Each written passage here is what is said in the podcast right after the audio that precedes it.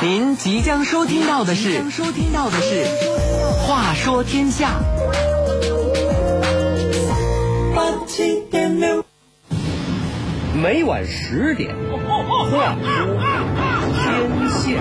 描绘的天儿，说点的事儿，写大字儿那么长大心儿。过去的事儿和那过去的人儿，现在的人儿和现在的事儿，千秋万世历史的事儿，也是那百姓的心里边儿的事儿。每晚十点那一定一个准儿。话说天下，就是这个味儿。话说天下，下。八七点六，这里是话说天下，我是阿杰。对于咱们中国而言，近代外交的概念是在第一次鸦片战争之后才开始产生的。在那个时期啊，为了维护各国自身在中国的利益，大量的西方外交官进入中国。我们今天故事的主人公就是那一大批外交官中的一人。不过呀，和那些普通的外交官不同的是，这个人虽然来自遥远的欧洲。却在东亚地区度过了整整三十三年，除了在日本的十年之外，剩下的时间全部都在中国。由于他自始至终的参与了同治、光绪两朝的外交活动，使得他成为了那个时期中国与外国交流过程的重要见证人。这个人是谁呢？他又看到了什么呢？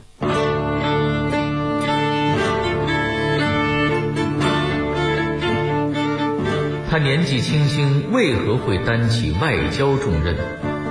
为了见到恭亲王，他都用了哪些手段？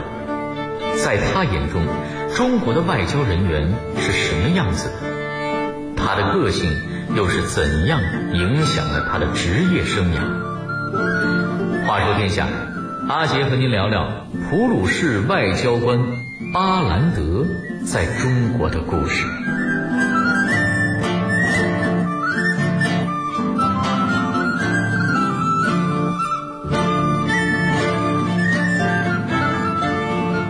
巴兰德是一名来自普鲁士的外交官。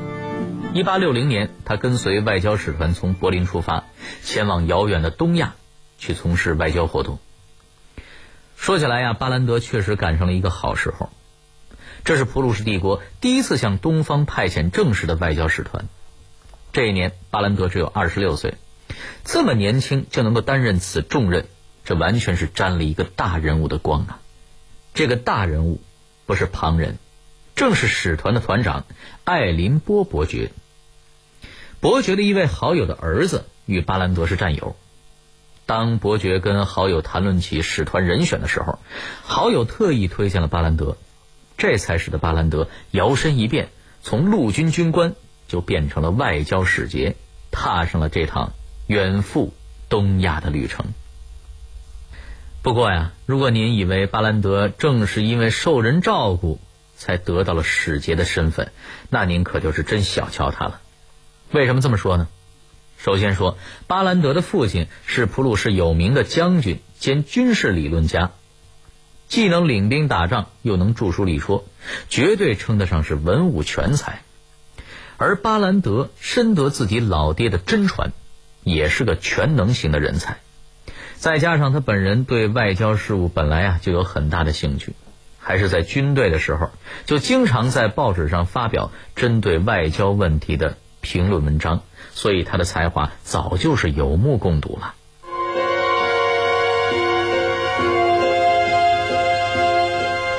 一八六零年春天，使团离开了欧洲，取到美国，绕了多半个地球，来到了东亚。他们的第一站。是刚刚被人敲开了国门的日本。经过四个月的艰难谈判，普鲁士使团最终与日本签订了贸易条约。之后，使团离开了日本，于1861年3月7日抵达了中国的上海。在这里，巴兰德的中国之行才算是正式拉开了帷幕。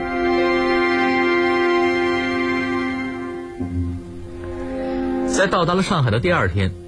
团长艾林波伯爵就任命巴兰德为信使，派他先期前往天津，递交自己写给恭亲王奕欣的一封书信，通知恭亲王普鲁士使团的到来。这个看上去非常简单的任务，却成为了巴兰德在外交生涯中面临的第一个考验。为什么这么说呢？要知道啊，普鲁士是一个新兴国家。不同于老牌的帝国主义国家法国和英国，在保守的大清官吏的心里，根本就不知道还有这么一个国家存在。所以啊，如何才能把信件交到恭亲王的手里，成为了巴兰德面临的一大难题。于是，在到达天津以后，巴兰德先去拜访了天津的三口通商大臣崇厚。当见到崇厚之后啊，巴兰德首先表达了希望能够亲自去北京向恭亲王面呈信件的想法，没想到却遭到了崇厚的断然拒绝。崇厚的理由是，只有与大清有签约关系的使节才能够进入清王朝的首都。这个理由让巴兰德觉得非常好笑。我们这次来就是为了与大清签约的啊，要签约就势必得进入首都啊。这规矩不是搞笑吗？话虽如此，巴兰德考虑自己毕竟是个外国人，于是呢，他退而求其次，希望崇厚能够帮助自己将信件转交给恭亲王本人。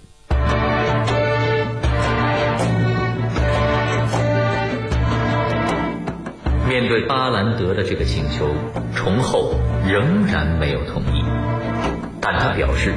他可以先将信件内容转述给恭亲王，请巴兰德安心等候亲王的通知。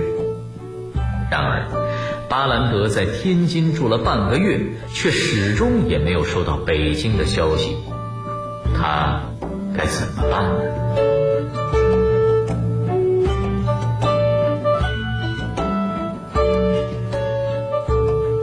巴兰德毕竟是军人出身，做事果断。他再次找到了崇厚，表示自己第二天就要前往北京面见恭亲王，亲自递交团长的信件。巴兰德的强硬态度让崇厚慌了神儿了，他再三劝阻巴兰德，然而在经过了三个小时的对峙之后，崇厚妥协了，他表示愿意将信件转交给恭亲王。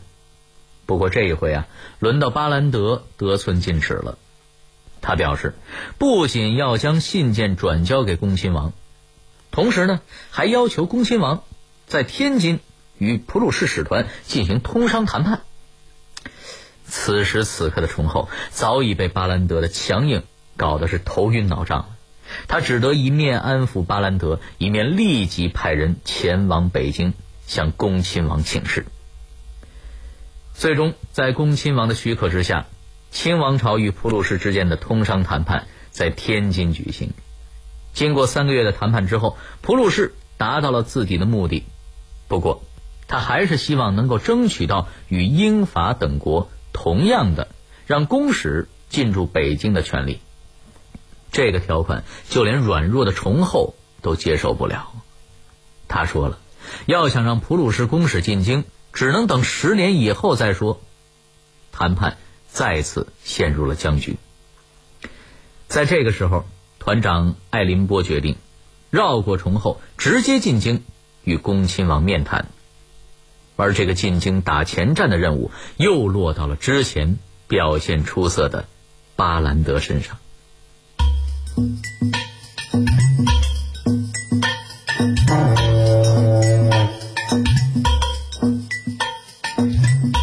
一八六一年七月，巴兰德只身前往北京城。他心里非常清楚，这次的使命比之前那次还要艰难。以他一个外国人的身份，是根本见不到恭亲王的。唯一的方法就是委托其他国家的使节替自己转达请求。问题在于啊，当时的帝国主义国家全都在试图扩大自己在中国的利益。对于普鲁士这样一个新挤进中国的后来者，其实是不太受人待见的。巴兰德到达北京以后，先后走访了英国和法国的使馆，可是啊，全都碰了钉子。下一步他该怎么办呢？无奈之下的巴兰德只好去委托俄国的传教士们帮忙。最终，在俄国神父的帮助之下，巴兰德租下了英国使馆边上的一栋小房子，和英国大使做起了邻居。俗话说呀，远亲不如近邻。有了这么一层邻居的关系，巴兰德一来二去的就和英国使馆的人都混熟了。凭借着这层关系，他居然就混成了英国大使的座上客。英国大使不仅成为了他的好朋友，甚至还愿意帮他扫清面前的一切障碍。有了英国人的帮助，巴兰德在北京的活动方便了许多。虽然如此，他此行的目标却仍然没有达成。毕竟这恭亲王也不是吃素的，一个普鲁士人在自己的眼皮子底下大肆活动。对朝廷的脸面而言，实在是有点下不来台。他派人通知巴兰德，必须立刻离开北京，否则就绝不和普鲁士人谈论公使进京的问题。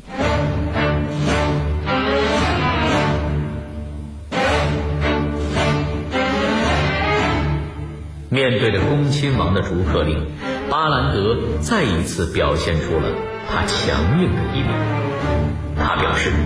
自己奉使团团长之命进京，没有团长的指示，自己绝对不会离开此地。双方的矛盾再一次尖锐起来。那么接下来又发生了什么呢？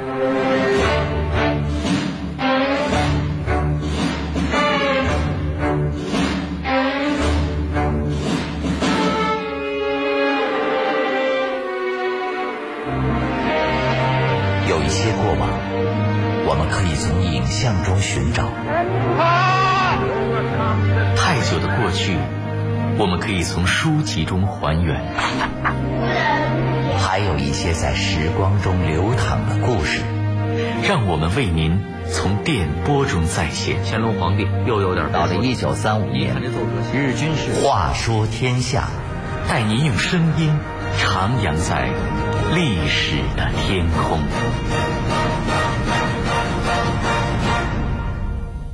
就在双方尖锐对峙的时候，使团团长艾林波出来当了一回和事佬。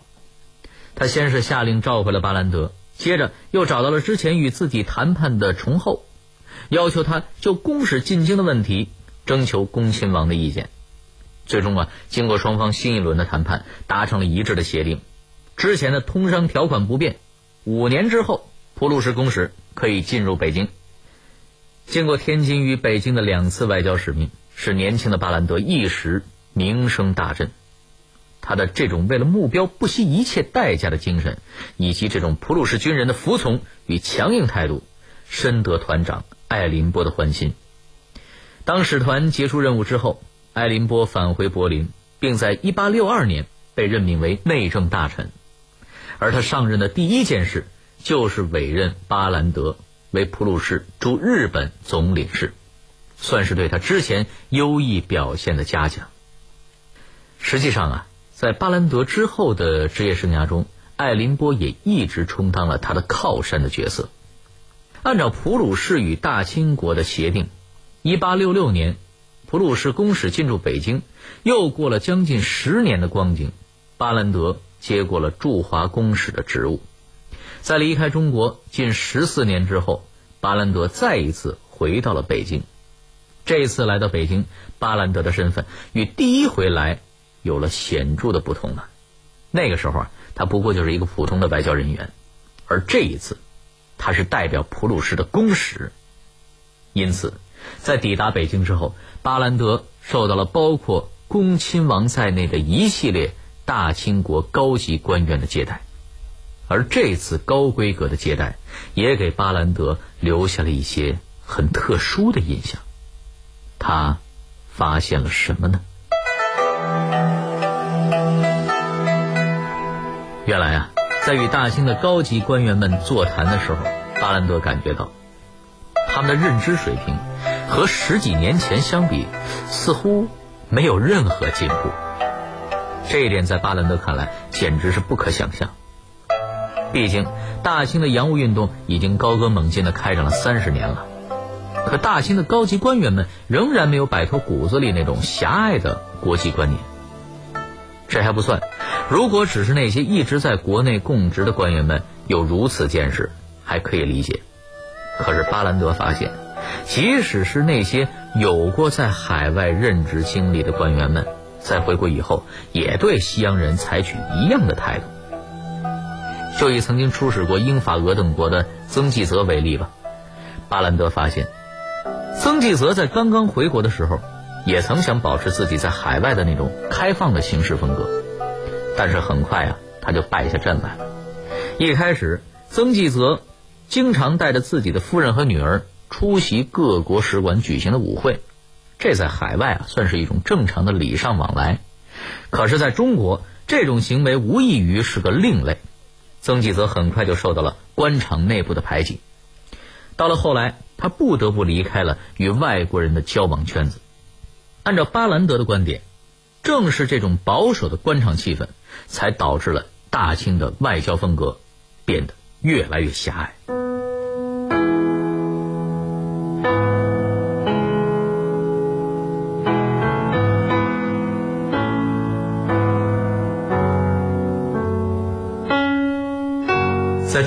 公使的位置上。巴兰德一干就是近二十年，期间，他不仅得到了清政府官员们的认可，甚至还被在华的各国公使推荐为了北京公使团的领袖。然而，就在巴兰德的事业一帆风顺的时候，他却忽然选择了辞职，这又是为什么呢？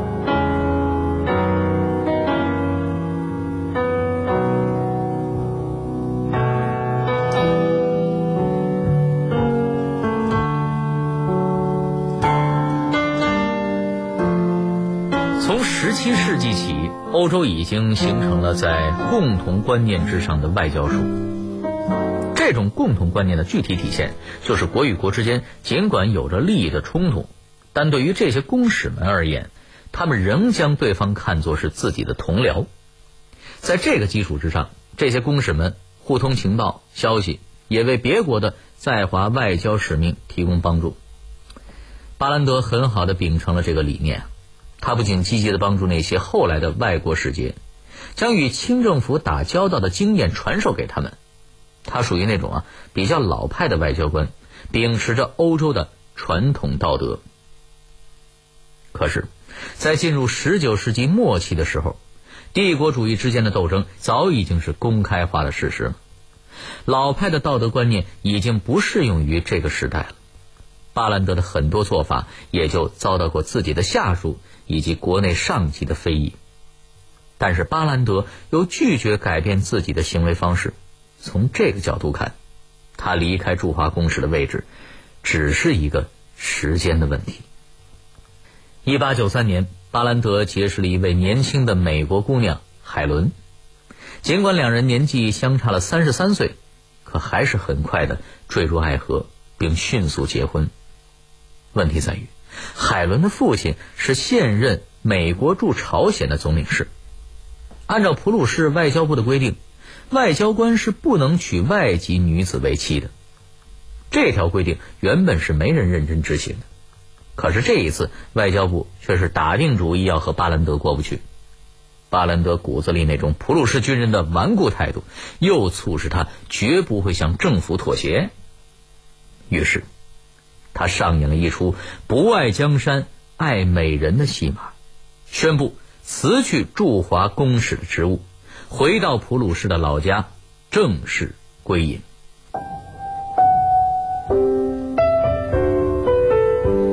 在之后的日子里，巴兰德专心著书立说，编写自己的回忆录。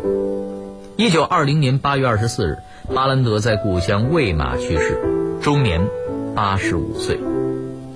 回顾巴兰德的外交生涯，他绝对称不上是中国人民的老朋友式的外交人员。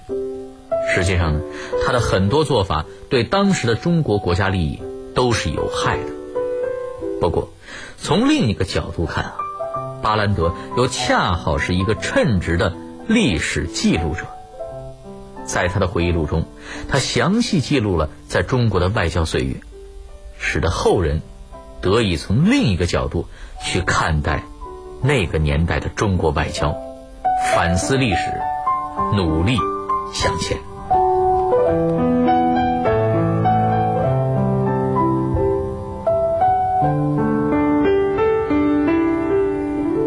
好了，这里是《话说天下》，我是阿杰。明晚十点，更精彩的故事还在等着您。谢谢。